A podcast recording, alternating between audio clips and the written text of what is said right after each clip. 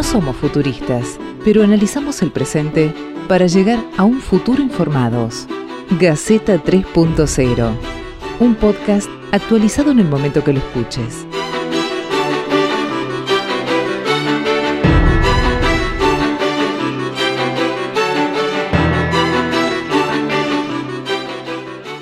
Bueno, bienvenidos a un nuevo episodio, el episodio número 18 de Gaceta 3.0, este podcast federal que estamos haciendo algunos amigos, colegas, periodistas de todo el país, con invitados en los que tratamos de analizar episodio a episodio qué es lo que está pasando eh, en el presente y qué podría pasar en el futuro cuando alguien, por ahí lo decimos por acá, cuando alguien baje la bandera y diga, listo, no hay más pandemia, hasta acá se terminó el bicho, vuelvan todos a la normalidad o a lo que sea que se vaya a convertir la nueva normalidad o la, o la posnormalidad, como nos gusta llamarlo. Y en esta oportunidad vamos a hablar eh, un poquito tratando de analizar algunas paradojas, no sé si es correcta la palabra, de lo que pasó con el, con el virus, un virus que lo trajeron las personas que podían viajar, clase media, clase media alta, la trajeron de Europa, quizás de Estados Unidos, y al final los, los más afectados fueron las personas más vulnerables, probablemente por falta de agua eh, o, por falta de elementos de aseo, por no poder eh, aislarse, eh, gente con trabajos muy precarios que tenían que salir lo mismo, lo mismo a trabajar. Como ese, ese virus, nosotros cerramos fronteras en todo el mundo y el virus pasó lo mismo. ¿Cómo es el comportamiento de la sociedad? El problema, hay analistas que dicen que el problema de los fracasos eh, sanitarios no son por eh, causas sanitarias, no son por colapsos del sistema de salud, que muchas veces no estaba preparado, sino por falta de, por mal comportamiento de la sociedad. Bueno, vamos a hablar un poquitito de todo esto y vamos a ver, a tratar de adivinar qué nos espera de acá cuando se termine la pandemia, si es que en algún momento termina, o será que termina cuando hay vacuna. Bueno, vamos a ver, a ver qué es lo que pasa. Futuristas. No. Analizamos el presente.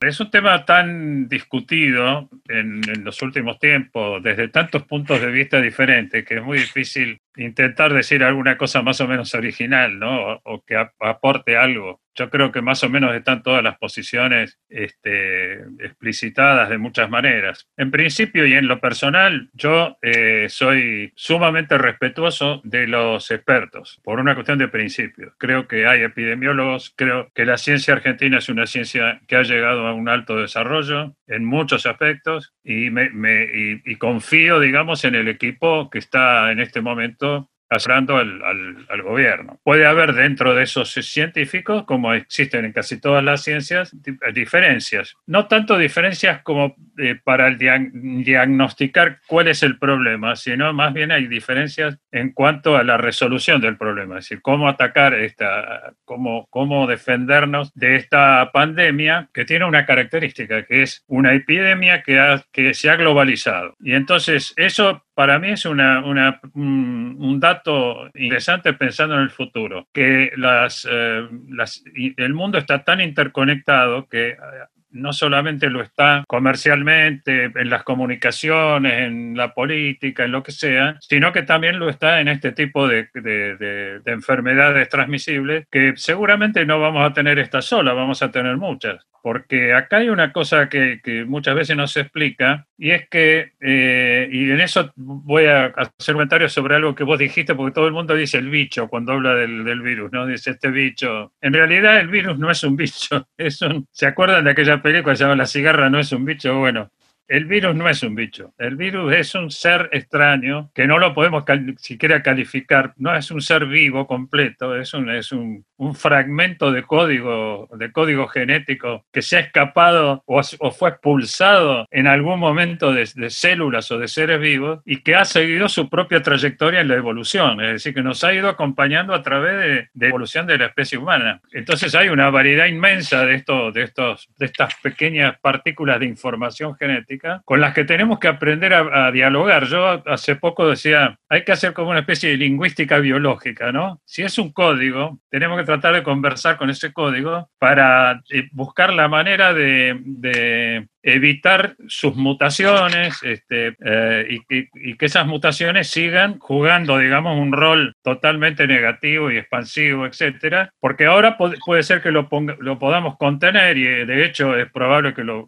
contengamos con, con, nuestras vacunas y qué sé yo, pero no hay ninguna garantía de que ese, de que ese virus no siga mutando, porque el virus lo que hace precisamente con como no puede reproducir solo porque no es un ser vivo completo, necesita tomar una célula, o bien un animal unicelular, o bien una célula de un tejido humano, o bien una bacteria. Fíjense que hay, virus que, que son bacteriófagos se reproducen e, introduciéndose en una bacteria y la usan para reproducirse. Si desaparecieran todos los virus, la explosión de bacterias sería impresionante, digamos, sería tan peligrosa como si no existieran los virus. Por esto, este es un tema de una complejidad extraordinaria, lo busquen por donde lo busquen. Yo ahora vine por este lado, pero podía haber analizado otro tipo de cosas. Bueno, a mí lo que más me preocupa en todo caso, yo vivo en una provincia en este momento que tiene, hasta, hasta hoy tenía 50 54 infectados probados y 3 muertos. Eh, hoy me, me, acaban de comunicar que hay 12 infectados más, serían 56 infectados y, y, 3 muertos. Eh, y eso que tenemos, una frontera, que el 90% de esa frontera es una línea de frontera con Brasil y Paraguay, y tenemos apenas una fronterita de unos 60, 70 kilómetros con corrientes, digamos. ¿no? Entonces, con cerrar esa barrera, esos, esos, esos kilómetros ya impedimos que el, el virus que se está expandiendo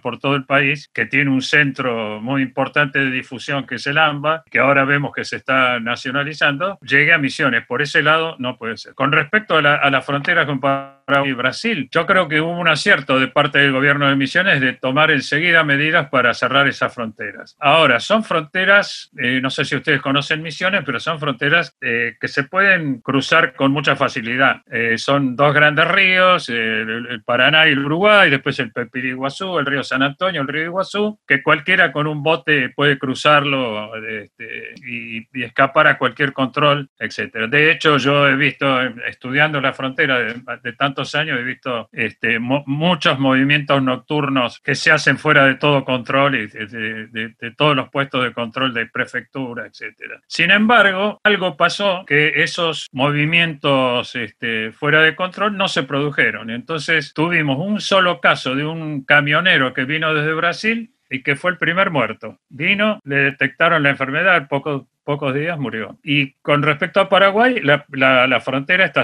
completamente cerrada, no hay prácticamente ningún tipo de intercambio, a veces pasan camiones que están controlados, tienen que cumplir con un protocolo, están autorizados, etcétera, y que son camiones que transportan mercancías que quizás no en misiones, la, la mayor parte solo cruza y sigue después a otros destinos bastante lejanos. Este es un poco el panorama. Ahora, eh, el comportamiento de la gente en misiones ha sido muy bueno. Eh, se respetó muchísimo, el primero se respetó muchísimo la cuarentena cuando hubo cuarentena. Quizás porque el gobernador es un médico y se lo tomó muy en serio y, este, y aplicó la, la, cuarentena con todo rigor. Pero la gente lo aceptó en general y este, aún gente que de condiciones más humildes para las cuales la cuarentena significa vivir, estar encerrado en una casa inhóspita, no tener comodidades, no tener a lo mejor eh, televisión por cable o no tener internet o cosas por el estilo. Entonces hay muchas maneras de, vivir, de, vivir la cuarentena. Pero cuando cesó la cuarentena y la gente tuvo, pudo empezar a salir y hacer trámites y, hacer compras y etcétera, yo lo que he observado personalmente fue una gran disciplina, mantener las distancias, usar el barbijo,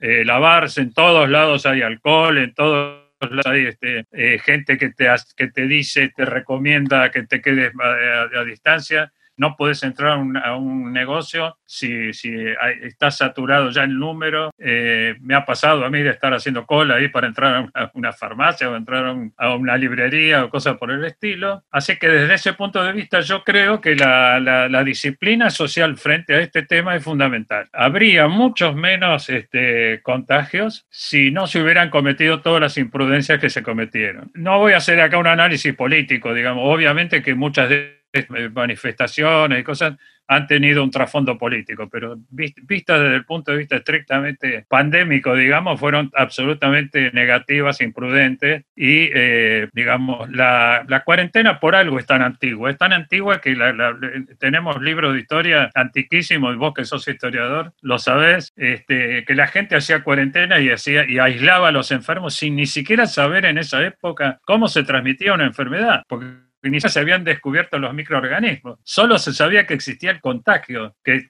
estar cerca de una persona era, era peligroso de, una, de, un leproso, por ejemplo. Los leprosarios son antiquísimos, etc. Entonces, ese es un método totalmente eficaz, es un método absolutamente eficaz. Ahora, está el problema económico, no se puede aplicar a rajatabla durante un tiempo indeterminado porque, porque eso provoca eh, unos este, efectos demoledores en la economía de la gente, en su alimentación, en en, sus necesidades sociales. Este, eh, hay mucha gente, estaba escuchando hace un rato, que mucha gente ha tenido problemas cardíacos severos, infartos, etcétera, por no animarse a ir a consultar síntomas que eran síntomas cardíacos. Este, para mí, todo en este momento reposa en la responsabilidad de la gente. Yo soy un poco escéptico en esto, eh, porque con que haya un pequeño grupo que sea irresponsable, ese grupo ya pone en riesgo a todos los demás. Eh, porque es así como se difunde este virus que tiene tanta, tanta, para decirlo en forma redundante tanta virulencia, ¿no? tanto poder de, contagio. Entonces, la, disciplina social tendría que ser muy auto eh, observable de una manera rígida, de una manera muy seria, y yo veo que eso no está ocurriendo. Me da la sensación de que tendríamos que volver a, fase, a fases anteriores. Yo veo, veo una... Que, veo que nosotros estamos eh, inmersos, como ha sucedido en otros capítulos de este podcast, en realidades muy, pero muy diferentes, porque recién cuando, cuando vos contabas el desarrollo en tu, en tu provincia, Roberto, eh, y, dabas los números, eso, por ejemplo, ha sido, creo que no llegas ni al 10%, que está a dos horas de, Cava, ¿no? Del AMBA. Entonces, el desarrollo epidemiológico, tal vez en tu provincia, es muy diferente al desarrollo en otra, en otra zona, ¿no? No estoy inventando nada con esto, es algo casi que, es obvio. Pero ¿por qué lo traigo a colación? Porque justamente eh, veo que hay una tensión con este tema que tiene que ver con dos cosas que vos mencionaste. Uno, la eficacia de la cuarentena. Eh, el número 40 y, el, hecho de estar eh, separados unos de otros, obviamente es efectivo y se conoce desde la antigüedad. Y sabemos que la única manera de que sabemos que las enfermedades se contagian de persona a persona y que, y que la falta de contacto obviamente eh, es el mejor remedio. La tensión está entre esa, ese acto de no, de no tener relación con el mundo globalizado. Yo creo que es la primera vez en la historia de la humanidad que tenemos una crisis que afecta al mismo tiempo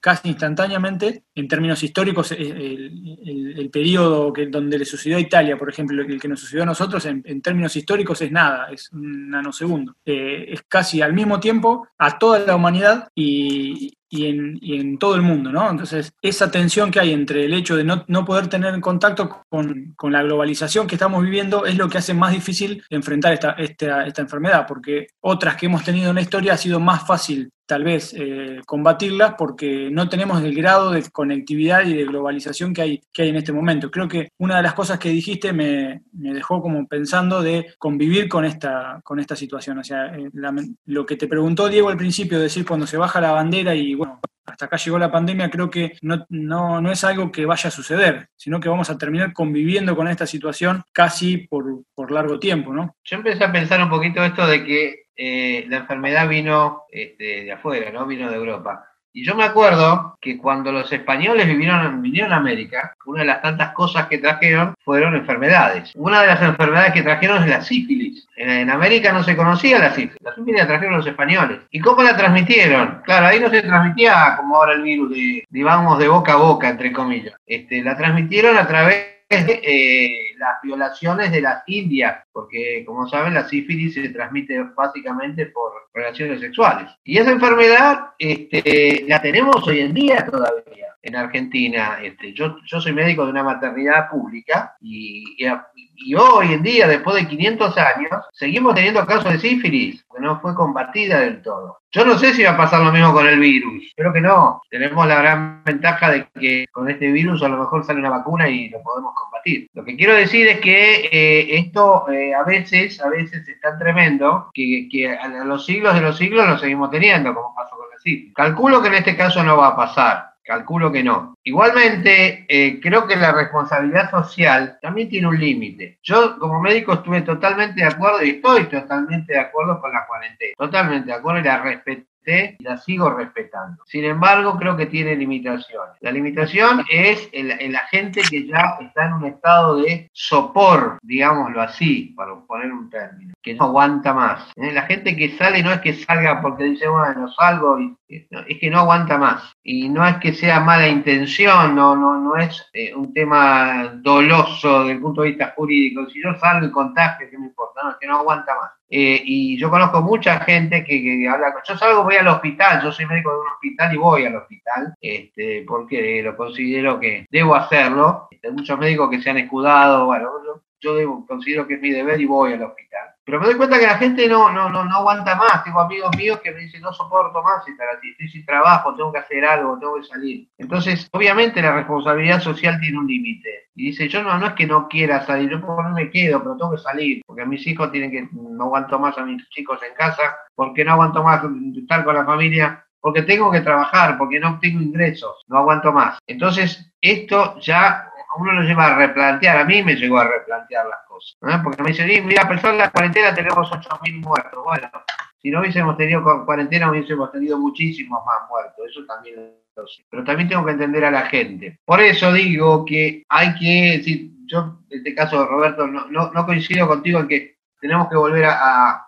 fases anteriores. Yo creo que la gente no lo va a soportar. Por lo menos eh, hablo de Buenos Aires, Gran Buenos Aires, donde yo estoy, más o menos me movilizo. No lo va a soportar la gente. Es decir, lo que tenemos es que apelar a la responsabilidad social que, como vos bien decís, no es completa, no es completa, ni mucho menos. Pero lamentablemente creo que en este momento no queda otra. Este, por lo menos hasta que no aparezca la, bendita vacuna que nos diga, bueno, con esto tal vez nos liberemos. Pero mientras tanto, mientras tanto, eh, tenemos que ponerle coto a algo y, tenemos que ver cómo hacemos para que esto no se difunda, pero tampoco que podemos tener a la población tan encerrada. Eso ya, eh, por lo menos acá en capital y provincia, ya no se soporta. Y te hablo de cualquier nivel económico. ¿eh? A ver, gente humilde, gente de clase media. Eh, yo tengo amigos que son gente de clase media que, salió tengo básicamente una amiga de toda la vida que tuvo que salir a vender bidones de lavandina para vivir, porque para vivir. Y ella era una mujer que esta media, con el marido se a meter la bandina. Este, así que por eso digo, hay, hay muchos elementos que a veces hacen decir, bueno, salgo porque no tengo otro remedio no porque quiera contagiar, sino porque es así, porque es un estado desesperante. Eh, yo no, no quería, cuando dije de quizás volver a una fase anterior, no quería decir volver a la cuarentena. Hay, hay muchas formas de control, ¿no? Había una forma de control que era por los documentos, con los documentos, pares o impares. Este, yo, yo a lo que apunto es a que, tiene que la gente tiene que tomar conciencia de que es cierto, no soporta más estar encerrada, además eso trae trastornos psíquicos de, diversos y, y además gente que tiene que salir para comer, porque, porque si no hace algún tipo de changa o de algún trabajo, no tiene para comer. Estoy diciendo que hay que volver a, a, controles más estrictos, no, no a la cuarentena, sino a, insistir más en eh, que hay cierto tipo de actividades que hay que hacerlas como corresponde. Yo a veces veo por televisión gente corriendo toda junta en, en Buenos Aires. ¿no? Eh, este, bueno, está bien que corran, pero lo, que hay que hacer, bueno, tienen que correr de determinada manera. Eh, esto, eso, eso es dificilísimo porque haría falta un aparato de control tan grande como el de toda la población. No se puede, digamos. Pero me parece que hay una cuestión de comunicación que tiene que insistir más en esa disciplina social para que tomen conciencia de que esta es una batalla muy difícil de ganar. Vos sos médico, vos lo sabes bien. El virus del SIDA, una vez que entró en un organismo, se quedó.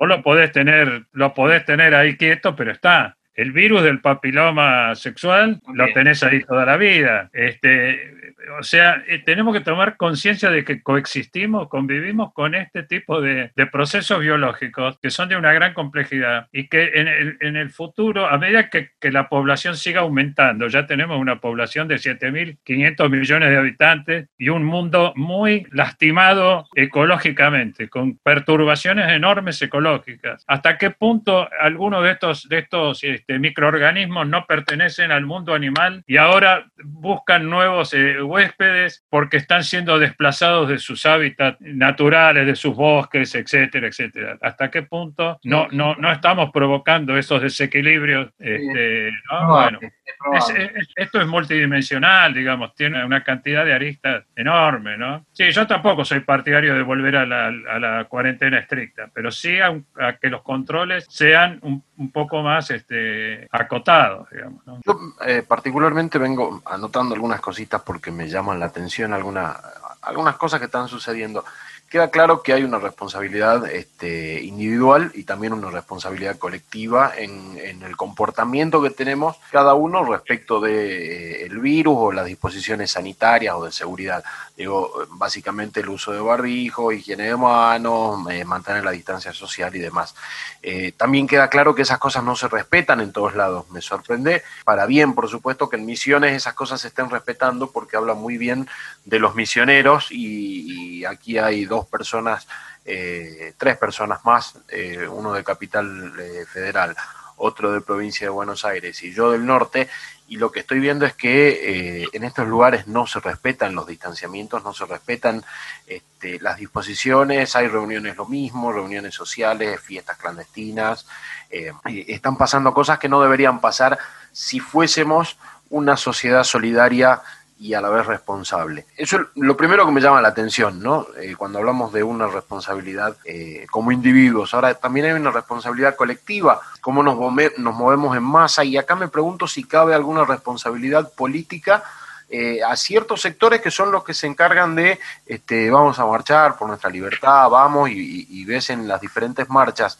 eh, a lo largo del país que van sin tapabocas, sin respetar la distancia, y 10, entre 10 y 15 días después de esas manifestaciones tenemos aumentos de casos, que es lo que nos está pasando en Salta hoy, después de que hace 15 días tuvimos una marcha. Yo creo que la gente no sale por mala intención, es como, como decía Marcelo, la gente cuando empieza a salir es porque está cansada, ahora el problema cuál es, eh, están cansados y necesitan laburar, tienen algún tipo de justificativo.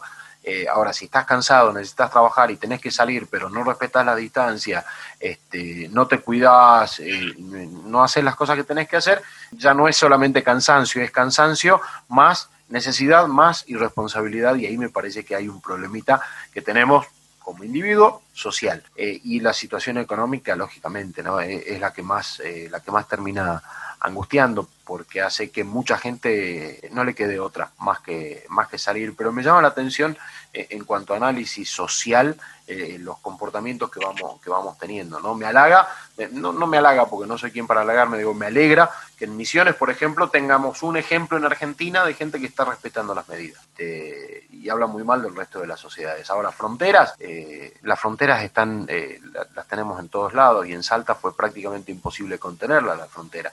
Ahora, mm, y me inquieta saber qué va a pasar hacia adelante, cómo queda esta sociedad eh, hacia adelante. Vamos a aprender a convivir con el virus y eso va a hacer que eh, las personas que nos acostumbremos empecemos a este, guardar más distancia con el resto de la gente, haya o no haya virus o haya otro virus, este, estemos mucho más tiempo dentro de nuestra casa los que podemos quedarnos. Eh, ¿Qué irá a pasar? No digo, dejo, dejo un montón de interrogantes dando vuelta, pero son los que me van surgiendo este, y, me pasa por fortuna en cada uno de los episodios. Yo te diría una, muy, muy breve, muy breve, porque la libertad total es enemiga de la libertad. No hay nada más, no hay nada más enemigo de la libertad que la libertad total, porque la libertad total no existe. Uno no puede hacer lo que quiere. Entonces, eh, violar cierto tipo de, de leyes y de estrategias que se hacen por el bien común en nombre de la libertad es un error gravísimo, porque confunde a mucha gente. Los que operan de esta manera hoy lo hacen por, por la pandemia, mañana lo van, a, lo van a usar con otro van a usar otro tipo de excusa o de, explicación. Todos amamos la libertad, venimos de una patria que ha luchado por la libertad en su historia y, este, y entonces a mí lo que me asustan un poco son falsos liberales que creo que no leyeron bien al liberalismo, porque si leyeran a Adam Smith, por nombrar a alguien, o leyeran a Juan Bautista Alberdi, cuando habla de los liberales argentinos, entenderían el, el, factor eh, social, solidario, etcétera, de esas ideas, que parece que en algún momento de la historia se cayeron por el camino y quedaron desnudas de esas, historias filantrópicas, solidarias, este, eso, del, del, liberalismo clásico. Entonces, yo escucho a veces a algunos economistas que se dicen anarco este, minimalistas del Estado y todo este tipo de cosas, y me asustan mucho porque hablan como si hablaran de una ciencia exacta, y la economía no es una ciencia exacta, es una ciencia social, es una de las tantas ciencias sociales, tiene las mismas inexactitudes este, y los mismos problemas que se le presentan a las ciencias sociales. Por lo tanto, de lo que se, hay que hablar es de economía política. Entonces, en este momento, las soluciones a todos los problemas que, está causando la pandemia van a tener que ser políticas económicas. No, no hay recetas eh, de, ningún manual de economía, digamos. Lo que hay es una decisión de cómo vamos a salir de este desastre, este, tomando tomando qué tipo de medidas y son decisiones políticas, que yo ni me imagino, yo no, no, soy un experto en economía, no me imagino, un va a ser muy difícil remontarle la, la, nación devastada que va a quedar y, ni hablar de los otros de otros países porque estamos todos en la misma. Eh, esta pandemia lo que mostró no solo es un problema universal en relación a una enfermedad sino a un sistema económico. El sistema económico se derrumbó donde había este, cuarentena y donde no había cuarentena etcétera etcétera digamos este esta crisis va a ser una crisis mundial y Argentina va a tener que ser muy inteligente para poder insertarse en esa nueva realidad que se en esa reconstrucción de la economía mundial que, queda como desafío. Es increíble cómo a raíz de, este virus terminamos, eh, y en esta charla que creo que empezó de otra manera, terminamos analizando el sistema político internacional, ¿no? O sea, inevitablemente eh, sacudió tanto esta, esta crisis mundial, que nosotros terminamos repreguntándonos sobre si los sistemas que, con los que estamos viviendo funcionan, porque supuestamente el Estado, y no digo el gobierno, sino el Estado, funciona para, nosotros cedemos nuestra libertad, ¿no? en términos rusonianos, al, Estado para que el Estado devuelvan leyes y garantías, ¿no? y en deberes. Y sin embargo, ese Estado que supuestamente al que nosotros le entregamos nuestra vida para que para que nos proteja, eh, eh, evidentemente ante esta situación quedó en el mundo, quedó con, sus más, con sus menos, quedó afectado. ¿no? Entonces todos los países del mundo, no solamente Argentina, vieron su sistema colapsar en algún momento. Eso, eh, ya que nos vamos a la política internacional, digamos, nos da la posibilidad de barajar y dar de nuevo y nos da la posibilidad de que, de que, ah, de que Argentina no, digamos, esté en igualdad de condiciones con el resto del mundo. Todos los países del mundo se tienen que reinventar de alguna manera.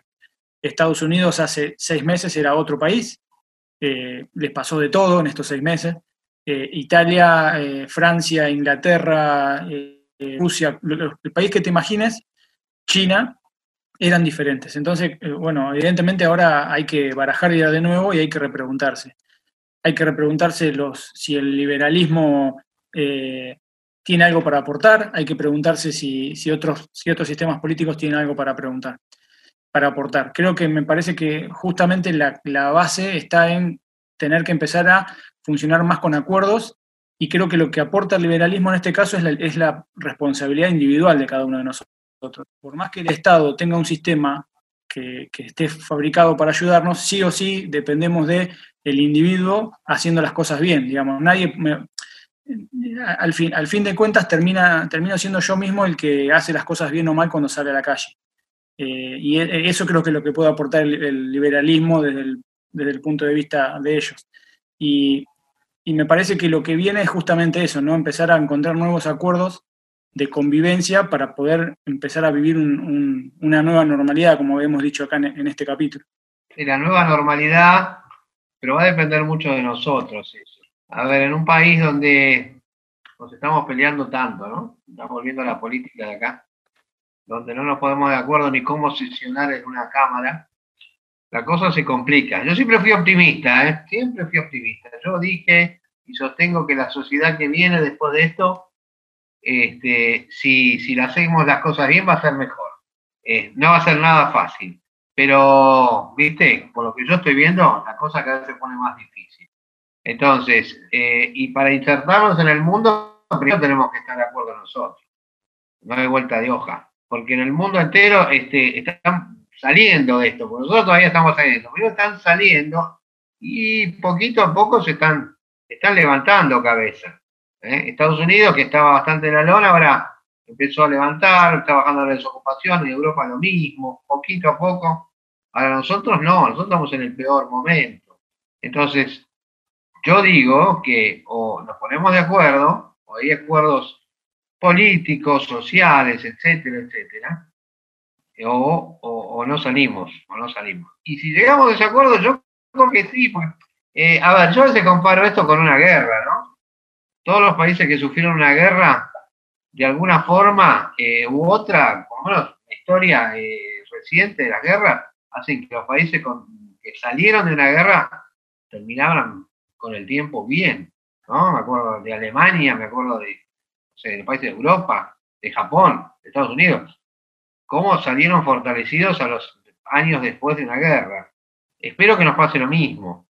Este, sigo siendo optimista, pero a veces, a veces te aseguro que me doy contra la pared. Así que, este, no sé, esperemos, esperemos esos acuerdos primero y, bueno, y yo, nosotros todos, ¿sí? porque, a ver, el tema no es solo los diputados, los diputados la verdad que están, no sé, a veces me da bronca tanto, de, cualquier, de los dos de todos los partidos, ¿eh? no, no, tengo mi, postura, pero, pero a veces eh, no, me banco a ninguno, digamos, ni, ni, a los del PRO, ni a los justicialistas, ni a los kirchneristas, ni a los, no los, a veces no soporto a ninguno. Este, pero bueno, empecemos por ello, ¿viste? que se pongan de acuerdo. Este, y, nosotros como sociedad también, como sociedad también. A mí un poco la, cuestión económica me da, me da a pensar también otras otras cuestiones que en algún momento, si no lo hablamos, creo que lo vamos a terminar hablando. Eh, porque si hay algún responsable en toda esta historia es sin duda el capitalismo. Eh, este capitalismo salvaje, extractivista, el consumismo. Ahora, eh, ¿qué otro modelo conocemos? ¿O cómo hacemos para que eh, el, mundo sea sustentable y podamos empezar a convivir sin, a, reconvivir entre nosotros sin tener que tener miedo de que vuelva otra pandemia, que después de esta haya otra mutación de otro virus este, de otro animal y, volvamos a tener el, mismo baile y otra vez carrera contra el reloj para poder volver a tener este, eh, otra vacuna y, así me, me, me, llama la atención, no, no, sé qué va a pasar hacia adelante. Digo, uno, uno de los grandes interrogantes para mí a futuro es, es qué, qué, va a pasar con el, sistema, con el sistema capitalista, qué va a pasar con la hiperconectividad que tenemos en el mundo, qué, qué va a pasar en cada uno de nosotros como, como individuo, como individuo social y cómo vamos a encarar a la, a la sociedad a partir de, a partir de ahora o, a partir de más adelante, cuando podamos volver a tener reuniones sociales, volver a juntarse con amigos, salir más o menos con cierta, con cierta normalidad o regularidad, a mí me, me, intriga. Vivir el día a día, bueno, ya sabemos que hay, que hay aislamiento, que nos tenemos que cuidar y todo. ¿Qué va a pasar hacia adelante? Eh, yo no sé si soy tan optimista. A mí me parece que vamos a terminar este, volviendo a lo que éramos antes de toda esta, de toda esta pandemia por los comportamientos que vengo viendo en diferentes, este, en diferentes lugares, ¿no? No, no, ojalá pueda tener el optimismo que tiene Marcelo, pero a veces me sale y a veces como hoy, este, no, no me sale optimismo. me pasa lo mismo. Me pasa lo mismo, Diego. Me pasa lo mismo. No, te quería decir nada más que eh, no es que no quiera, no, quiera, que no quiera coincidir con vos, está bien lo que decís eh, pero este virus fue muy transversal, ¿no? Sé si tiene que ver el capitalismo. Acá el virus le dio a los chinos, a los rusos, a los cubanos, a los yanquis, a los ingleses, a nosotros, nos dio a todos por igual. Es decir, el virus no tiene afiliación política. No sé si el capitalismo salvaje tuvo que ver con esto. Puede ser, no te lo puedo negar, pero, pero me parece que a esto el virus este nos dio a todos por igual. Todos la ligamos un poquito. No, eso, eso es cierto, este, Marcelo, es cierto, que, el virus no, eh, no le pide a nadie el carnet de afiliación de ningún ah. partido para ver si lo, lo exonera. El tema es si el capitalismo actual, que está totalmente dominado por redes financieras globalizadas de un poder concentrado y monopólico, es el tipo de capitalismo que puede llegar a solucionar la crisis mundial eh, que es inminente, digamos, de, un sistema que no da más.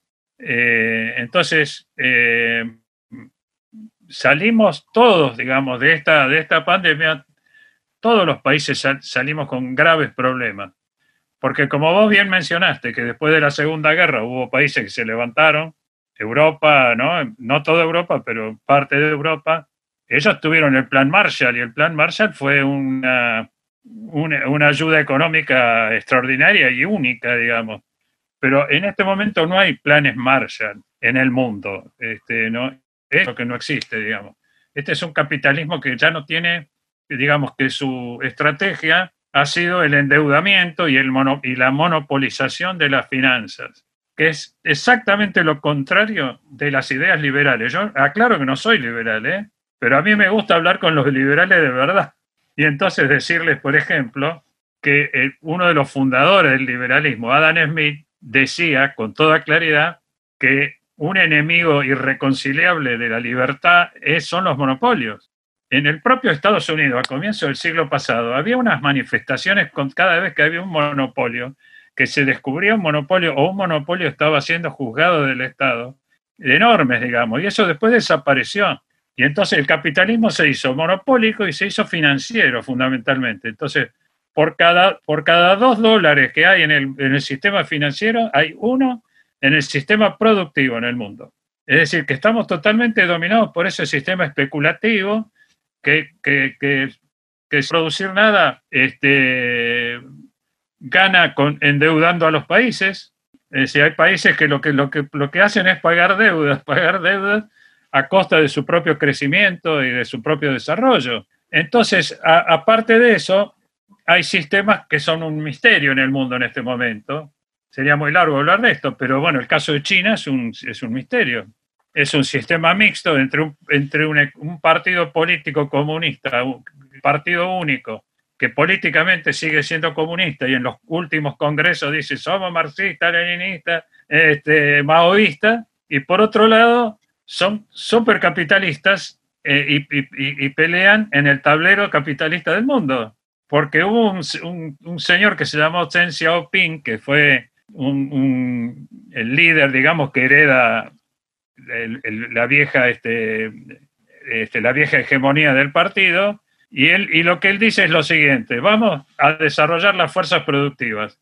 Con nuestro sistema fracasamos, vamos a desarrollar las fuerzas productivas utilizando los métodos capitalistas. Entonces empezaron a usar los métodos capitalistas y salir al mundo a disputar al capitalismo en su propio terreno. Pero se reservaron la organización política comunista, con lo cual lograron éxitos hacia afuera, que fue en este momento pelearle palmo a palmo al capitalismo tradicional en, todos los planos, digamos. Y, hacia adentro sacaron a 500 millones de tipos en 30 años, a 500 millones de tipos de la pobreza yo no estoy hablando bien del, régimen porque no sé si yo me bancaría vivir en un régimen así, no estoy diciendo eso. Digo, estamos, vamos a asistir a, novedades históricas, a sistemas que quizás no los conocemos, digamos, que se están gestando en este momento y que aparecen después de cada crisis, digamos. La palabra crisis quiere decir juicio. Estamos juzgando, este, el mundo está sometido a, un juicio en cuanto a su, capacidad de supervivencia como sistema, como sistema mundial. Y a medida que ese sistema mundial se va haciendo cada vez más, más extenso y más consolidado, más novedades vamos a ver, más novedades, porque la globalización genera especializaciones regionales, porque ¿cómo, cómo hacen los países para entrar con éxito en la globalización? Eh, explotan lo mejor de sí mismos, se especializan cada vez más en lo que, lo que pueden dar y por lo tanto lo, global regionaliza. Parece un contrasentido, una paradoja, pero es así. yo me quedo nuevamente con, esto de que creo que ha estado rondando en los, en los, cuatro, en los cuatro espacios de,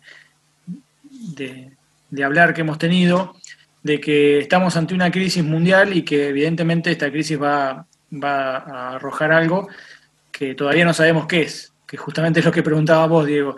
Creo que no sabemos qué es porque la película todavía no terminó, estamos todavía estamos combatiendo eh, a este virus y todavía no sabemos qué es lo que va a pasar cuando intentemos reacomodar las, las piezas en el, en el tablero, ¿no? Y tiene muchísimo que ver eh, lo que va a pasar en la, en la economía mundial, sobre todo con la disputa entre los dos polos más fuertes que son Estados Unidos y China. Pero creo que también van a surgir nuevos actores que, todavía no los conocemos y es casi, casi imposible hacer futurología. Creo que todavía no terminó la película para saber qué es lo que va a pasar en la segunda. Y yo creo que Argentina es un país que, si se pone serio, puede ser protagonista. Un protagonista en el mundo. Eh, una vez escuché que en este momento hay países que reparten las cartas y otros países reciben las cartas. Argentina recibe cartas, no las reparte. Yo creo que Argentina, si se pone seria, en, un tiempo prudencial, podría ser de los que repartan las cartas, que tengan un gran un país que tenga protagonismo como lo tuvo alguna vez. No, yo, eh, yo también soy optimista, Marcelo. También soy optimista. Yo pienso que Argentina tiene muchas posibilidades, de dos tipos. Primero, humanas. Y segundo, tiene un territorio con unas riquezas extraordinarias. Este, y tiene además una tradición de, recuperarse de crisis importantes, de haber superado momentos muy difíciles. Yo tengo también confianza. Este, ya no soy un niño, este, espero ver, espero ver ese país que alguna vez, que alguna vez soñé, ¿no? Digamos, una, una gran Argentina que por momentos la tuve, ¿no? Como ese sol que sale entre las nubes, cuando pasan las nubes y aparece un poco de sol y así. Vivimos algunos buenos momentos y este, lamentablemente lo que nos cuesta es consolidar nuestros logros. E, eso es un defecto argentino es poder afianzarnos y considerar, este, este consolidar los logros que vamos obteniendo. Y entonces se nos derrumban las cosas y ya las, construimos muy lindas y después no sabemos cómo A mí me queda la, la, sensación, casi certeza, de que si como humanidad, como personas, empezamos a escuchar lo que nos vienen reclamando los más chicos, pibes de 14 años para abajo que la tienen bastante clara, que nos están reclamando un mundo de verdad habitable, en la medida de que nosotros escuchemos lo que tienen para decir y de que cambiemos, empecemos a cambiar algunas eh, actitudes, modos de vida individuales y sociales, este, muy probablemente podamos hacer un mundo habitable para ellos. Eh, y eso implica cambiar un montón de cosas, cambiar un montón de sistemas o reformular un montón de sistemas o hacer este, que nosotros seamos más amigables con nosotros mismos. Y en tanto como seres humanos no sigamos creyendo que somos absolutamente eh, eh, los dueños de todo lo que nos rodea y lo estamos rompiendo porque somos los dueños y hacemos lo que se nos da la gana, me parece que cuando empecemos a cambiar algunas cosas, la cosa puede empezar a mejorar. Y eso es lo único que me da un poquito de optimismo. Este, escuchar a los más chicos me parece que hoy es lo, mejor que podemos hacer. Si cambiamos esa concepción que probablemente tengamos con la que fuimos criados, los chicos no hablan, ustedes que váyanse al rincón, ustedes no tienen nada que decir. Si cambiamos un poco esa concepción y escuchamos lo que tienen para decir, que es muy interesante, me parece que vamos a empezar a, descubrir que podemos ser una sociedad mejor. Después, eh, eh, en lo que pueda hacer cada uno de los países eh, a nivel a nivel de Estado para colaborar con todo eso en el, mundo, me parece que va a estar bueno, pero creo que los cambios este, no vienen de los estados, sino que vienen desde los individuos. Y, en tanto cambiemos nosotros y empecemos a dar ejemplos, creo que la cosa va a funcionar.